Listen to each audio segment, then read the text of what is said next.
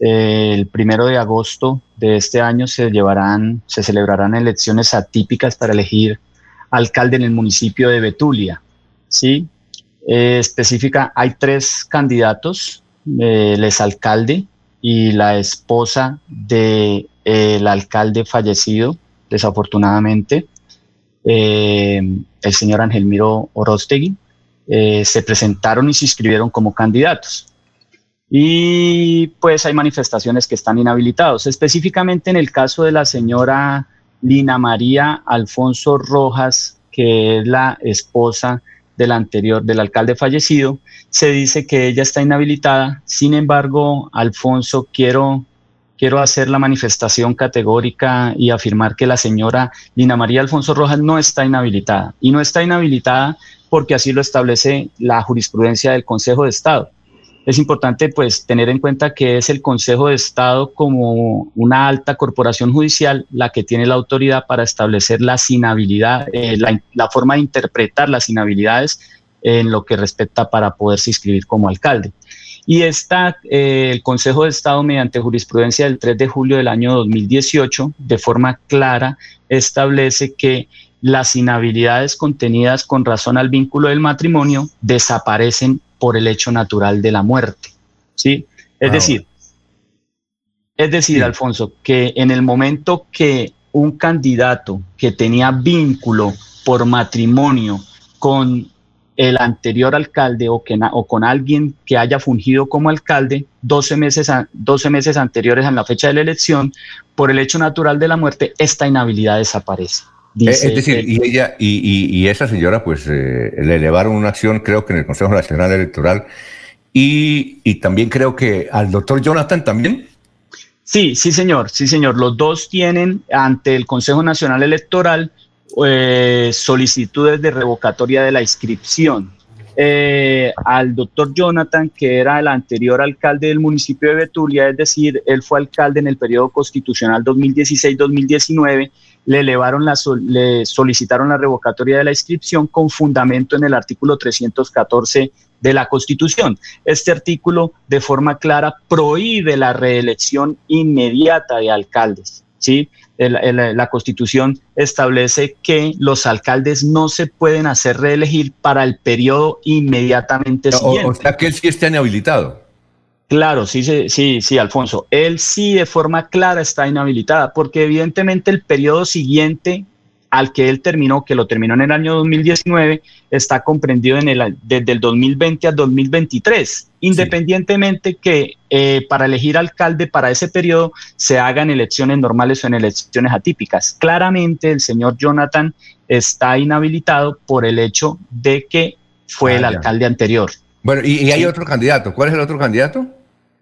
Eh, es una señora, le quedo debiendo el nombre Alfonso, creo que. son dos señoras y un hombre, ¿verdad? Sí, son dos señoras, son tres candidatos, son dos señoras, un hombre. El señor Jonathan, anterior alcalde, y la señora Lina María Alfonso Rojas. Laurencio, ¿usted conoce el otro, eh, sabe el otro nombre del otro candidato?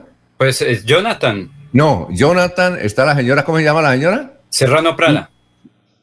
La señora ah, Serrano Prada. Pero que no es de pariente de Rafael Serrano Prada, no, no, no, eso es hacer claridad. Oiga, entonces la única que no está demandada es ella, ¿no, doctor eh, Sí, sí, ella no tiene, ella hasta donde pues llega, tengo información, ella no tiene solicitudes de revocatoria de la inscripción.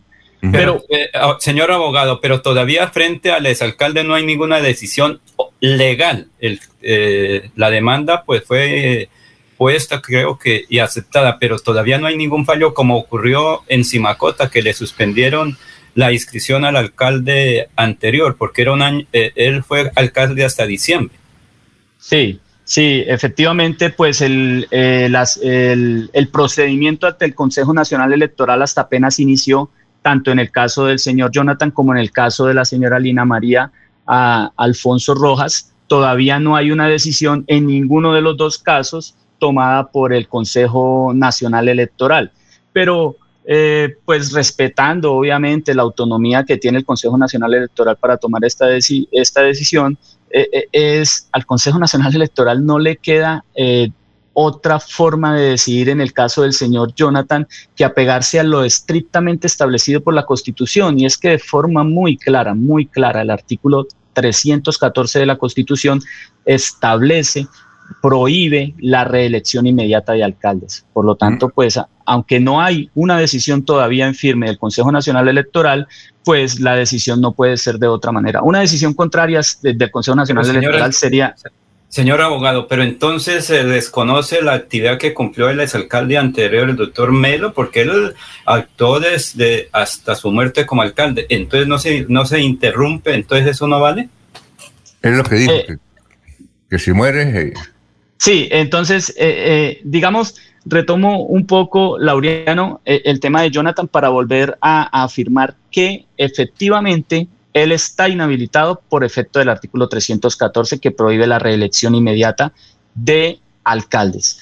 Ahora, con relación a la inhabilidad de la señora Lina María Alfonso Rojas como es esposa del señor Ángel Miro Melo Orostegui, quien fungía como alcalde en el municipio de Betulia, ella no está inhabilitada. ¿Y por qué no está inhabilitada, Laureano y Alfonso y demás periodistas, demás mesa de trabajo? ¿Por qué no está inhabilitada?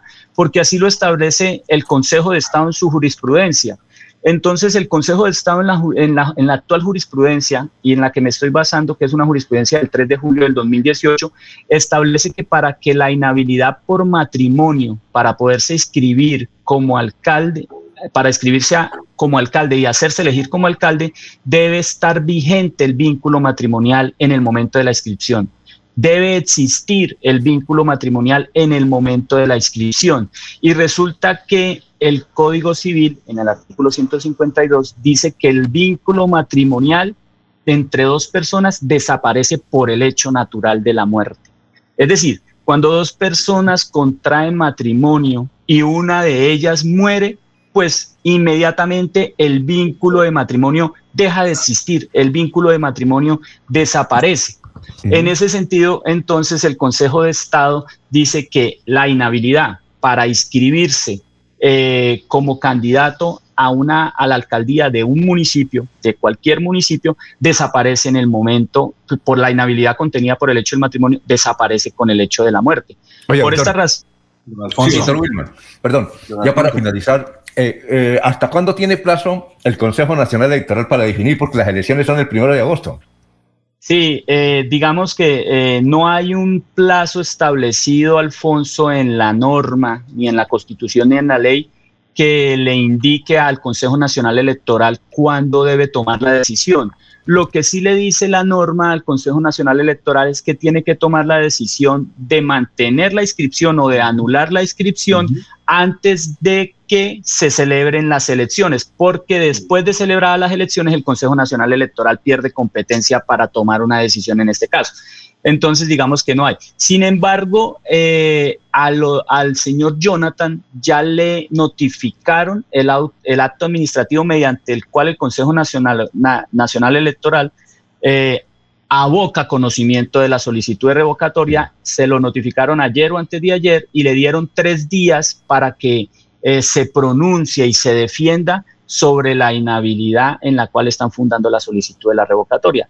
Tendrá tres días que se cumplirán este viernes o por tarde el lunes de la otra semana y pues yo creo que a más tardar la otra semana el Consejo Nacional Electoral tiene que estar tomando una decisión eh, sobre este tema. Entonces, doctor Wilma, para finalizar la noticia es que dos mujeres se van a disputar la alcaldía de, de, Betulia. Sí, señor. Sí, señor. ¿Iba a decir algo, Jorge? Bueno. No, no, don Alfonso, era precisamente la respuesta que ha dado el abogado Wilmer era la pregunta que le iba a hacer y la conclusión a la que usted llega, que eh, como están las cosas en este momento, eh, se puede vaticinar que entonces en Betulia, a partir del primero de agosto, habrá una alcaldesa. Otra.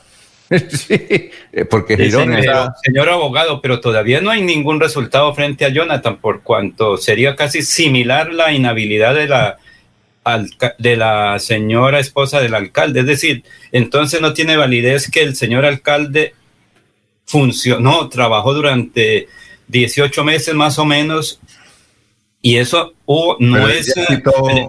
pero Alfonso, perdón, pero no es elección inmediata, es ya posterior, o sea, entonces se desconoce porque sería otro periodo para gobernar lo que falta. O sea, ahí es donde tengo que esperar qué dice el Consejo Nacional Electoral, porque creo que hay varios casos en el país donde similar casos se están presentando, tanto para la señora como para Jonathan.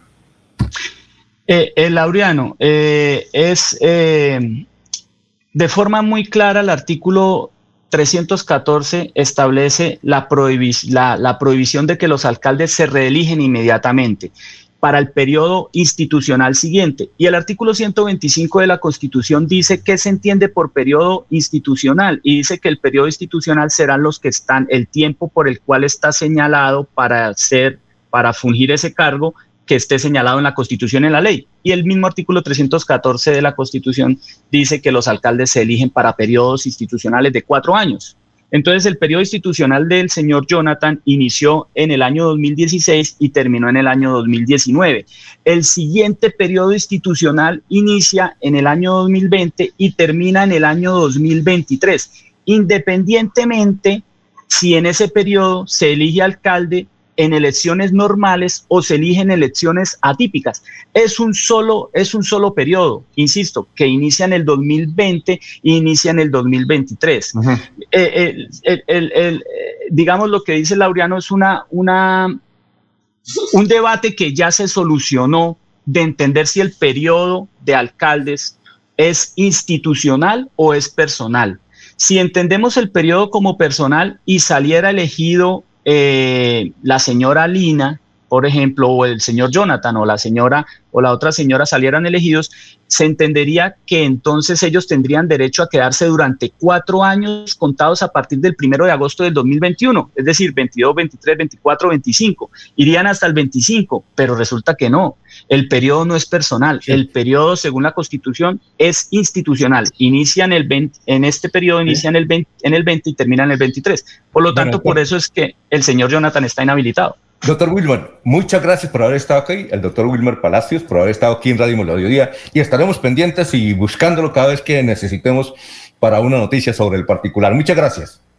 Muchas gracias a usted, Alfonso, muchas gracias, Laureano, muchas gracias, Jorge, a toda la mesa de trabajo y por el espacio.